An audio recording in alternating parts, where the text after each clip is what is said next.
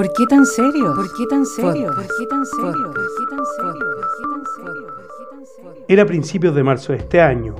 Sí, el mismo mes donde toda esta pandemia comenzó. Estaba en Brasil, en la costanera de Copacabana, compartiendo una caipiriña junto a mi novia, en una noche perfecta. Bueno, era lo que creía hasta ese momento.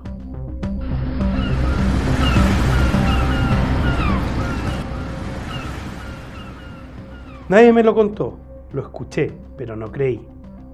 En la mesa contigua estaban dos parejas argentinas, una de ellas hablando de su reciente viaje a China, a Shanghái.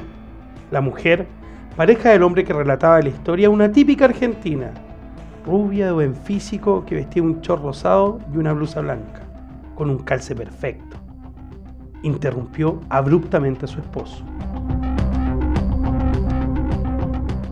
No, no es lo más importante, dijo. No sé cómo contarles esto, parece mentira, como las cosas que pasan solo en películas. Sé que pensarán que estamos locos, pero a fines de febrero, antes de encontrarnos acá, literalmente arrancamos de China. La gente decía que más hacia el centro del país, muy cerca de donde estábamos, no recuerdo bien la ciudad, la gente se estaba muriendo en las calles, producto de algo que parecía una gripe, una neumonía, en fin, algo muy extraño. Igual nosotros no le dimos bola. Pero un par de días de haber escuchado ese comentario, los noticieros mostraban un colapso en el sistema de salud.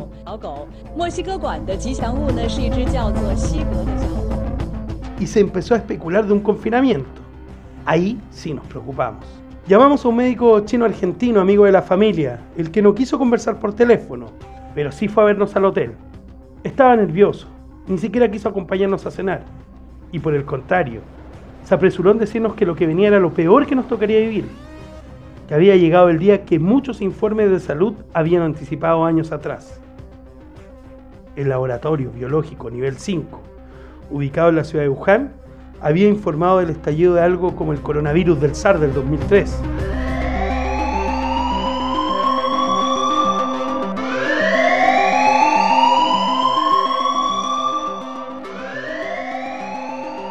Pero que esta vez no sería solo una parte de Asia la afectada, sino que todo el mundo, que mucha gente moriría, que no habría cura, que era algo que ni siquiera podía decir de manera segura. Che, ese doctor hoy es uno de los desaparecidos, desaparecidos, es uno de los desaparecidos, desaparecidos. Un silencio escalofriante. No era solo mi pareja y yo la que escuchábamos con atención. Tratamos de disimular, pero con una sonrisa nerviosa que no responde a nada. A tres días de esa conversación, veíamos por televisión cómo Chile anunciaba que el miércoles 18 de marzo cerraría sus fronteras y Brasil comenzaba a hacer lo mismo. Nosotros, por suerte, alcanzamos a llegar a casa.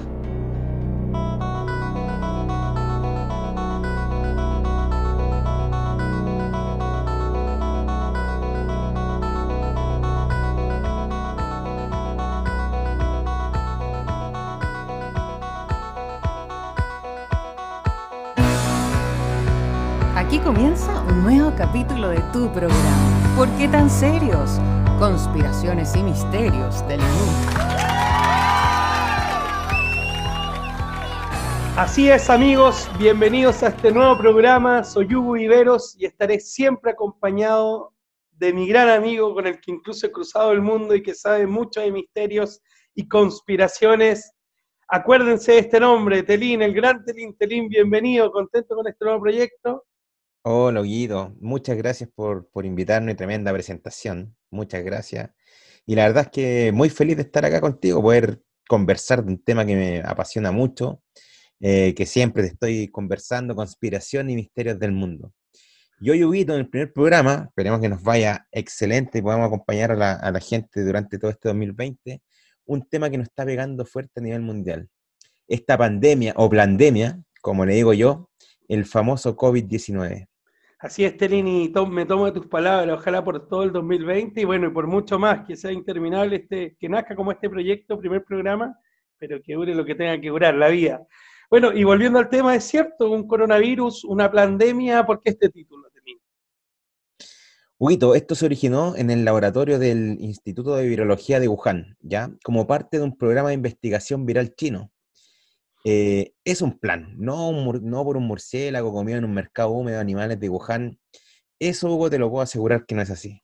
Así, entraste asegurando, los autores deben haber quedado escuchando, no se los debe haber dejado parado porque tú dices, esto se asegura, entonces esto es realmente un control de población, un invento de, la, un invento de laboratorio, no es un invento, un invento de laboratorio, perdón, ¿con qué fin? Tus contactos, yo lo sé, Telín, y tu experiencia deben saber mucho más. Cuéntanos, por favor.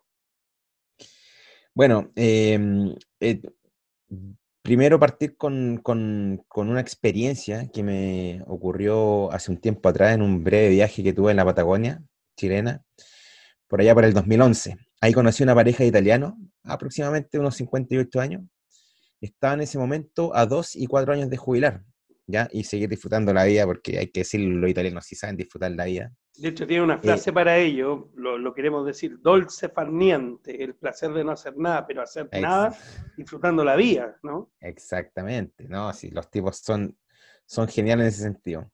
Y, bueno, ellos me comentaban que existían rumores en ese tiempo que querían subir la edad de jubilación, em, porque se especulaba que en ese tiempo que la población había envejecido. Eh, y el gobierno no sabía cómo manejar la situación. Me decían incluso que esto estaba ya traspasando, en realidad era un problema que generalizado en Europa. Em, Sabes que ese mismo año, cuando vi la noticia, a final de, 2011, eh, y yo ya no sé si tú recuerdas, cuando sale la ministra italiana llorando en televisión. Me acuerdo, una imagen eh, bastante fuerte. ¿eh? Sí, no, o sea, terrible, prácticamente pidiéndole perdón a los italianos, pero que no les queda otra, otra cosa que hacer que aumentar la, edad de jubilación eh, cuatro años más. Em, la verdad es que fue súper fuerte, fue complejo porque, bueno, inmediatamente se me vino a, la, mente esta pareja de amigos italianos. Em, y lógicamente después de este tema me quedó dando vuelta, empecé a analizar. Eh, efectivamente la población ha envejecido, no solamente en Europa, o sea, hoy día, hoy día los casos de, que la población ha envejecido en, en Latinoamérica también ha aumentado. Eh, pero, y, y, y súmale a eso que la baja natalidad ha disminuido. Por lo tanto, es un problema, y por eso hablo de pandemia, porque este es un problema que, que se viene ya dando hace bastante años, y, es y ese es el trasfondo de, de, por qué inventaron este, este plan de reducción de población. Pero tú me eh, contaste algo más, Telín, me dijiste que cuando, cuando pasó esto, bueno, y hoy día lo podemos ver incluso hoy día, la edad de jubilación en Chile, tú en esos años ya consultaste a, tu amigo, te quiero que, nos entregue algo de eso. ¿ah? Sí, mira, lo que, sí, la verdad tú sabes que yo no puedo nombrar, nombrarlo, eh, pero em, te voy a contar algo. Él me dijo, en el, me advirtió eh, por, por, el 2016, eh, que se estaba desarrollando un plan y que Perdón, ¿quién te dijo? ¿Quién? un amigo, un amigo chamán que me, que me, da, me, traspasa información importante. No te puedo dar nombre, Hugo, sabes que no puedo, no puedo hacerlo. Pero em, ya en el 2016 me advirtió que debíamos prepararnos para algo siniestro, pero perfectamente organizado. Lógicamente, si, eh, cuando me, me, dijo esto, yo buscaba cualquier noticia, lo que escuchaba, lo que veía en los medios, le preguntaba si tenía algo que ver con lo que él me había dicho. Me puse muy paranoico, fue un poco estresante. Y bueno, hasta que pasaron los años y llegó una señal potente, la famosa charla TED de Bill Gates. Sí, me acuerdo. Oye, los auditores tienen que haber quedado como yo, porque traté de presionarte un poco a ver si delatabas, ¿no? Podía decir algo más. Pero es verdad, tiene, aparte de algunos guías espirituales que yo ya lo conozco hace muchos años, más de 10 años, bueno, está este chamán que efectivamente ha anticipado un montón de historias y que han resultado muy verdad y bueno, y nos tiene haciendo hoy día este podcast. Pero es verdad, volvamos al tema, concentrémonos, ojalá que, exista otro, otro programa donde podamos hablar de, del chamán y qué sé yo, de los guías espirituales. Se va a dar, se va a dar, se va a dar algún Por ahora sí recuerdo esa charla TED y, Bill Gates contaba ahí eh, que el mundo debía estar preparado para enfrentar una pandemia. Exacto, Hugo. A mí, a mí la verdad es que no, al principio no me cuadraba cuando escuchaba al magnate de la tecnología hablar de una enfermedad a nivel mundial. Además, yo decía, ¿qué sabe él de salud? Pero empecé a ver uno, mm, a informarme lógicamente y, a buscar información en internet y llegué a algunos documentales de que este tipo, mm, eh, bueno, en un momento se, se volcó su, todo el mundo de la tecnología y se dedicó a la filantropía. O sea, ahora el tipo quiere ayudar a la humanidad.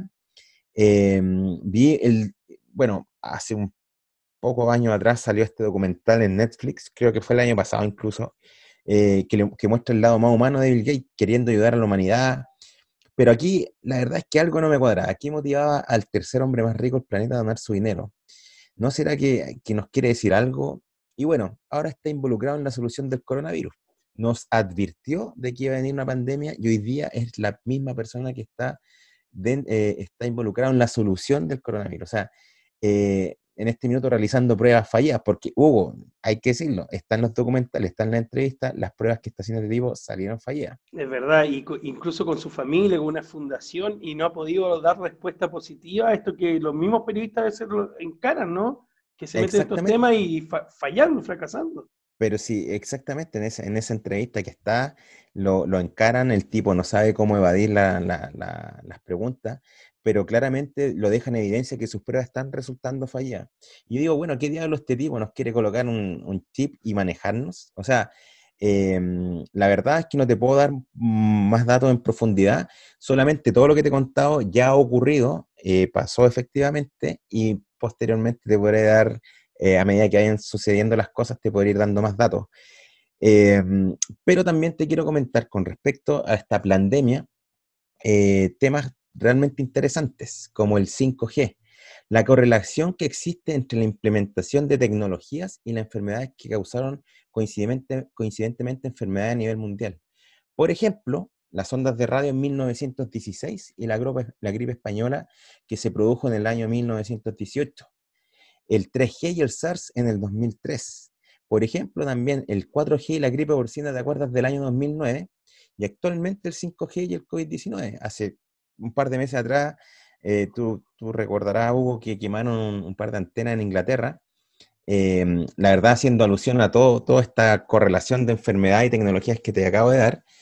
Y te quiero un último dato para, eh, con el tema del 5G. ¿Tú sabes dónde se instaló la primera antena de 5G en el mundo? Efectivamente fue en la ciudad de Wuhan, donde nace el COVID-19. Mira, imagínate, no lo tenía ese dato, no lo habíamos comentado, no sé por qué, pero no lo habíamos comentado. Ahora, me preocupa porque Chile acaba, incluso el presidente de la República, eh, la semana pasada estaba licitando, ¿no? abriendo esta licitación con bombo y platillo del 5G. Imagínate si además es un motor de transmisión de enfermedades. Bueno, habrá que verlo, ya llegará el momento donde los tendremos que comentar más temprano que tarde, seguramente. Por supuesto. Pero, Hugo, te acabo de dar un montón de información y quiero terminar con mi propia deducción, porque es, esto es importante. De todo lo que he vivido, de todo lo que me han informado y, lógicamente, lo que he investigado, eh, he llegado a mi propia conclusión y esto es la invitación que quiero hacer a la gente en, eh, que nos están escuchando, que reúnan información y que saquen sus propias conclusiones, porque es importante hacer este tipo de ejercicio. Mi conclusión es que yo pienso lo siguiente, Gate quiere controlar el mundo. ¿No será que es el indicado y el escogido para cumplir este plan, esta famosa pandemia que va a reducir la población mundial, disfrazado como el tipo que tiene el antídoto y es efectivamente ese antídoto, esa el arma mortal para la, humanidad, para la humanidad, el control por medio de la tecnología de estos microchips que nos quieren instalar y que el 5G sea el misil de, propagación. O sea, de paso, ¿qué estamos haciendo? Estamos solucionando el problema económico a nivel mundial con respecto al tema de las pensiones. Lo que te había comentado, las tasas de natalidad cada vez más bajas y más alta la esperanza de vida. Sé que es de no creer, pero ojo, como siempre te digo, Hugo, esto no lo leí en ninguna parte, nadie me lo contó, solamente es eh, parte de mi investigación y experiencia propia y de la gente que me, que me llena información. Así que, Huguito, bueno, espero que te haya gustado la información, eh, a la gente también en, su, en sus casos donde nos estén escuchando, y estaremos preparados para un siguiente capítulo y seguir eh, hablando de misterio y cosas que ocurren en el mundo. Así es, yo lo sé, yo sé que son tus investigaciones, Telín. Por ahora vamos a dejar hasta aquí con ganas de más. A todos, yo me quedé impactado también, esperando algo más, pero bueno, dejamos hasta aquí este primer bloque. Nosotros así terminamos, ¿no? Esta primera parte, con mucho misterio. Ahora hacemos un corte musical y ya volvemos.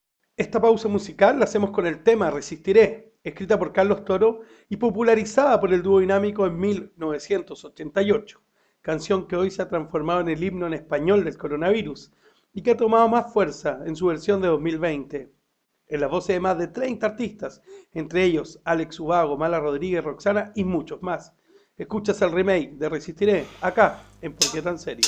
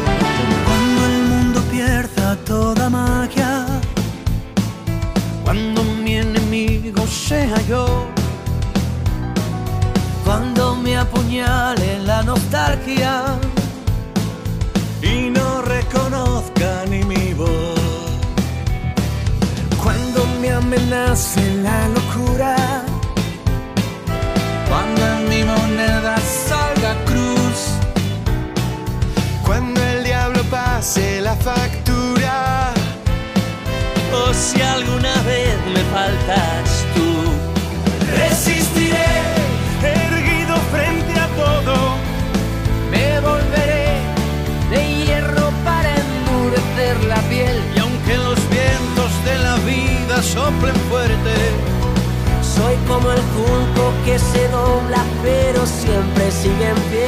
Resistiré para seguir viviendo.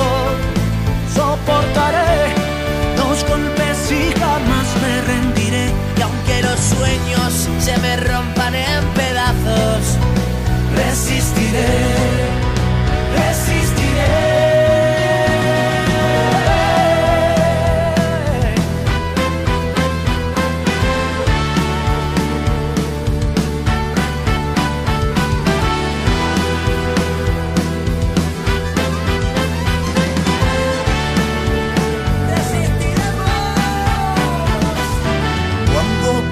toda la partida.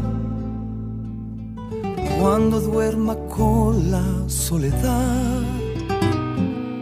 Cuando se me cierre la salida. Y la noche no me deja en paz. Resistiré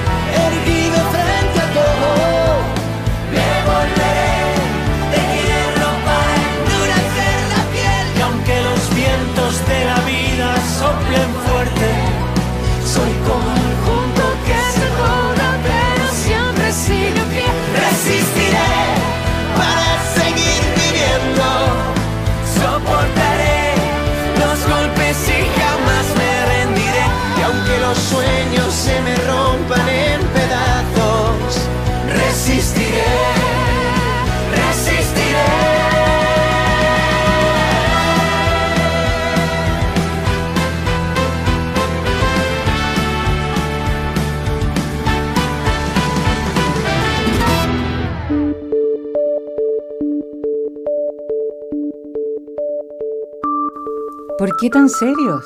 Podcast. Bueno, y así es, amigos, estamos de vuelta en este segundo bloque y queremos profundizar un poco, Telín, no creo que te vayas ¿Qué tal, qué tal, qué tal? ¿Cómo estamos, muchachos? Ah, oye, disculpe que, lo- que los moleste, pero... Oye, ¿ya comieron, ya? ¿No? Sí. Oye, estoy muerto de. Incluso me tomaría una cosita para la garganta, para refrescarla. Así que tranquilo, voy a ir a la cocina a ver si encuentro alguna cosita.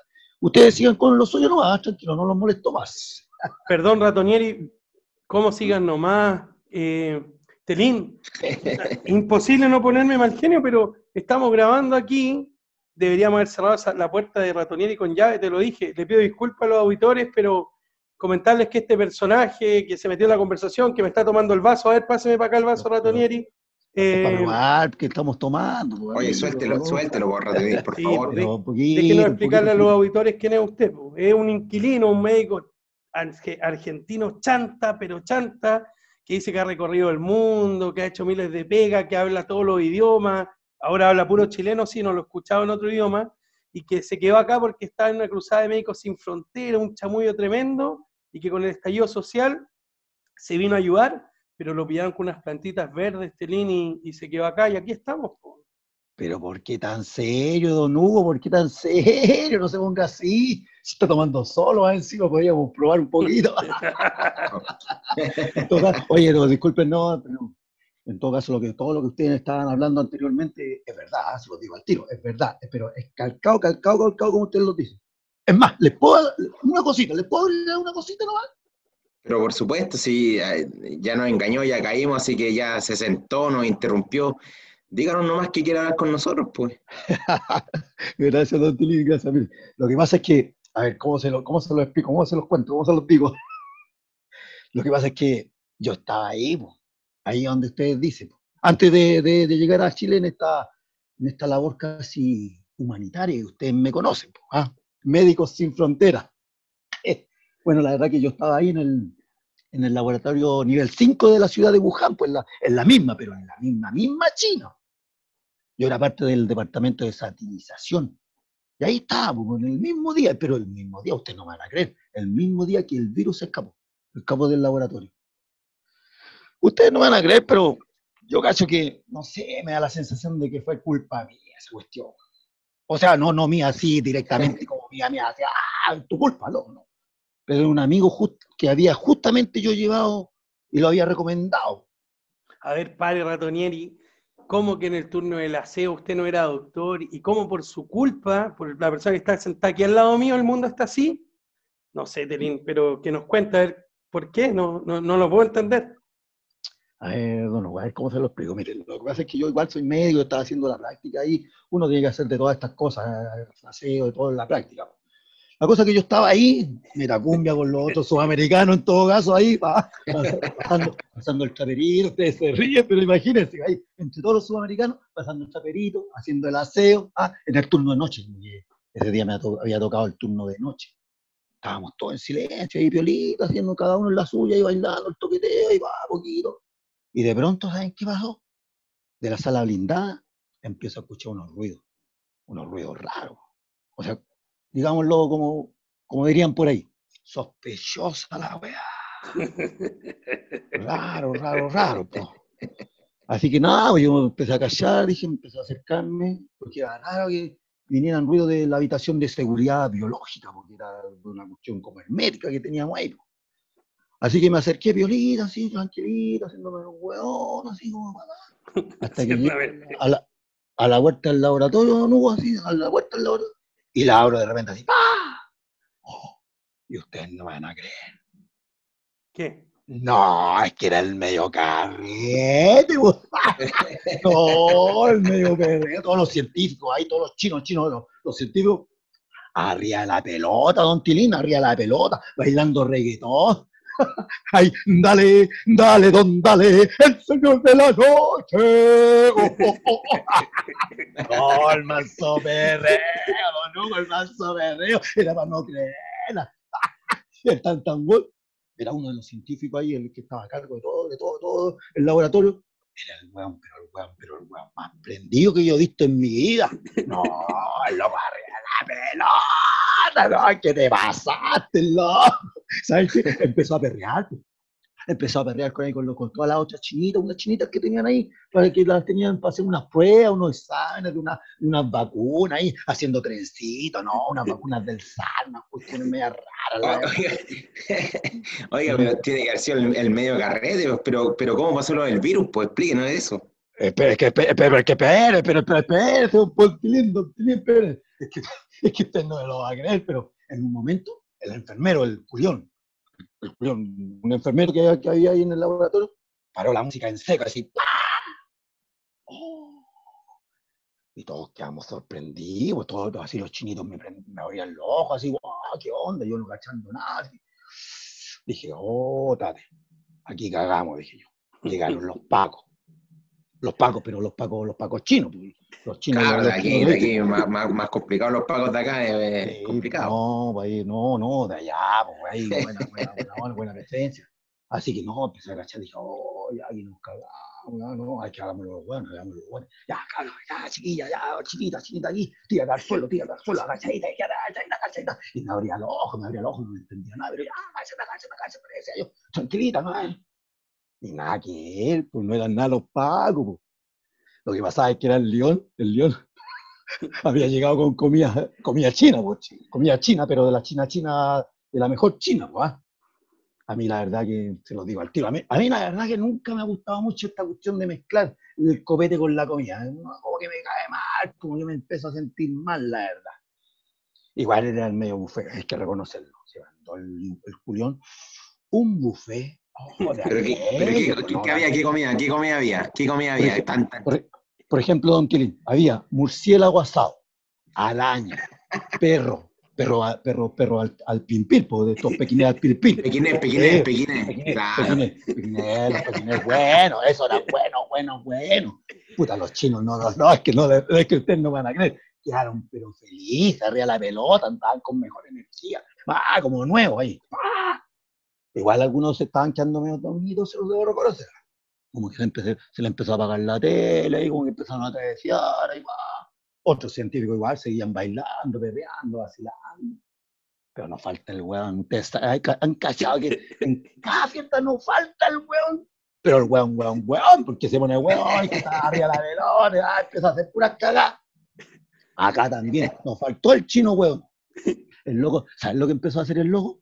Empezó a sacarla de las jaulas así que habían los monos, los monos que tenían ahí para hacer experimentos, que los tenían entrenados para hacer las pruebas.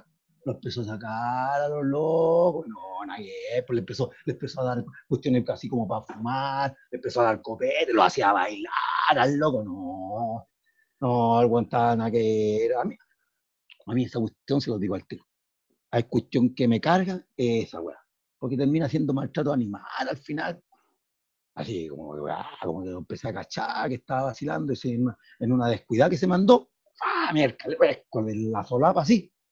Y lo meto a la misma, a la misma jaula que estaban con los monos y ¡pah! Y les metí unas, unas culebras para adentro y unos cuyes y unos ratones de laboratorio y listo, para que vacilaran con el loco ahí adentro. ¿Qué tanto? Oiga, pero Ratonel, ¿y qué, ma- ma- qué- qué hora, más o menos qué hora eran? Porque ya, eh, ¿qué pasó ahí? Cuéntenos, ¿siguió la fiesta? ¿Qué, qué pasó después de todo ese intermedio? No, no, don Tilín, lo que pasa es que ahí, ahí viene el problema, ahí, ahí está el problema, que ya era tarde, ya, ya era tarde, o sea, era temprano, temprano en la madrugada, pero tarde, tarde para la gente, o sea, el evento ya, ya, ver, pues ya se estaba yendo de las manos, ya estaba incontrolable el auto, estaban todos muy arriba de la pelota y dale, dale, don, dale, el señor de la noche, no, te estaban vacilando mucho los locos. En todo caso, ahí el, el más diabólico de todo, se los digo al tiro, al tiro, al tiro, al tiro era el señor Tan Tan Boy, el mismo de las chinitas. Es que ustedes no van a creer lo que se le ocurrió hacer. ¿Saben qué? Pescó unas inyecciones, unas inyecciones que tenía ahí, que dijo que iban a ser probadas para- así como para, para aumentar el sistema inmunológico de la gente. Y se la empezó a poner a todos los que estaban dormidos. Pues no, te pasaste. Se la empezó a chantar ahí. Yo creo que del puro pinchazo se paraban los huevos, ¿ah? Se los digo al tiro. Ya pare Ratonieri, ya pare Ratonieri, se nos está robando el programa. Usted dice que por todo eso y por las inyecciones que le puso a los chinos, el doctor, mire el nombre, tan tan weón, o tan tan weón, salió el virus del laboratorio. ¿Cómo le vamos a creer esa historia, No, señor? si es verdad, don Hugo, si es verdad. Ustedes no van a creer, pero es verdad. Pero ¿saben cuál, cuál, es, cuál es mi teoría, la verdad, la verdad? Y, y la del chinito este de- de- que era mi supervisor en ese momento, que mientras estábamos todos vacilando ahí, dale, dale, don, dale, el señor de la noche, no, lo estábamos pasando la raja. Uno de mis compañeros, el mala suerte, el, el nube negra que le decía yo, el nube negra, era rapidito el weón, de no, de manitos largas. El loco era terrible. Yo creo que ese se peló unas inyecciones. Y en una de esas inyecciones iba el virus. Y pensar que el loco yo lo mismo lo había recomendado, Hugo, don Tilín, yo mismo. No, si nos echaron cagando a los dos, para los dos. Oiga, váyase acá, Dani. Oiga, no moleste más, ¿sabes? Sí. Oiga, nos vienen aquí a engrupir acá, ¿sabes? Váyase no. acá. Y ¿sabes qué? Páguenos el arriendo, Ratonieri, por favor. Ya sale con esa, ya, está bien. Si la, se las voy a pagar, pero con el 10%, cuando me den el 10%. Bueno amigos, con esta locura de Ratonieri, ojo que quedan mil historias más, despedimos este primer programa del Por qué tan serios misterios y conspiraciones del mundo. Pero antes, los invitamos a escuchar y compartir este podcast a través de Spotify. Por ahora, esto es todo. Telín, Ratonieri, un abrazo grande. Y a ustedes que están en casa, un abrazo aún más grande. Que estén muy bien, cuídense. ¡Chao!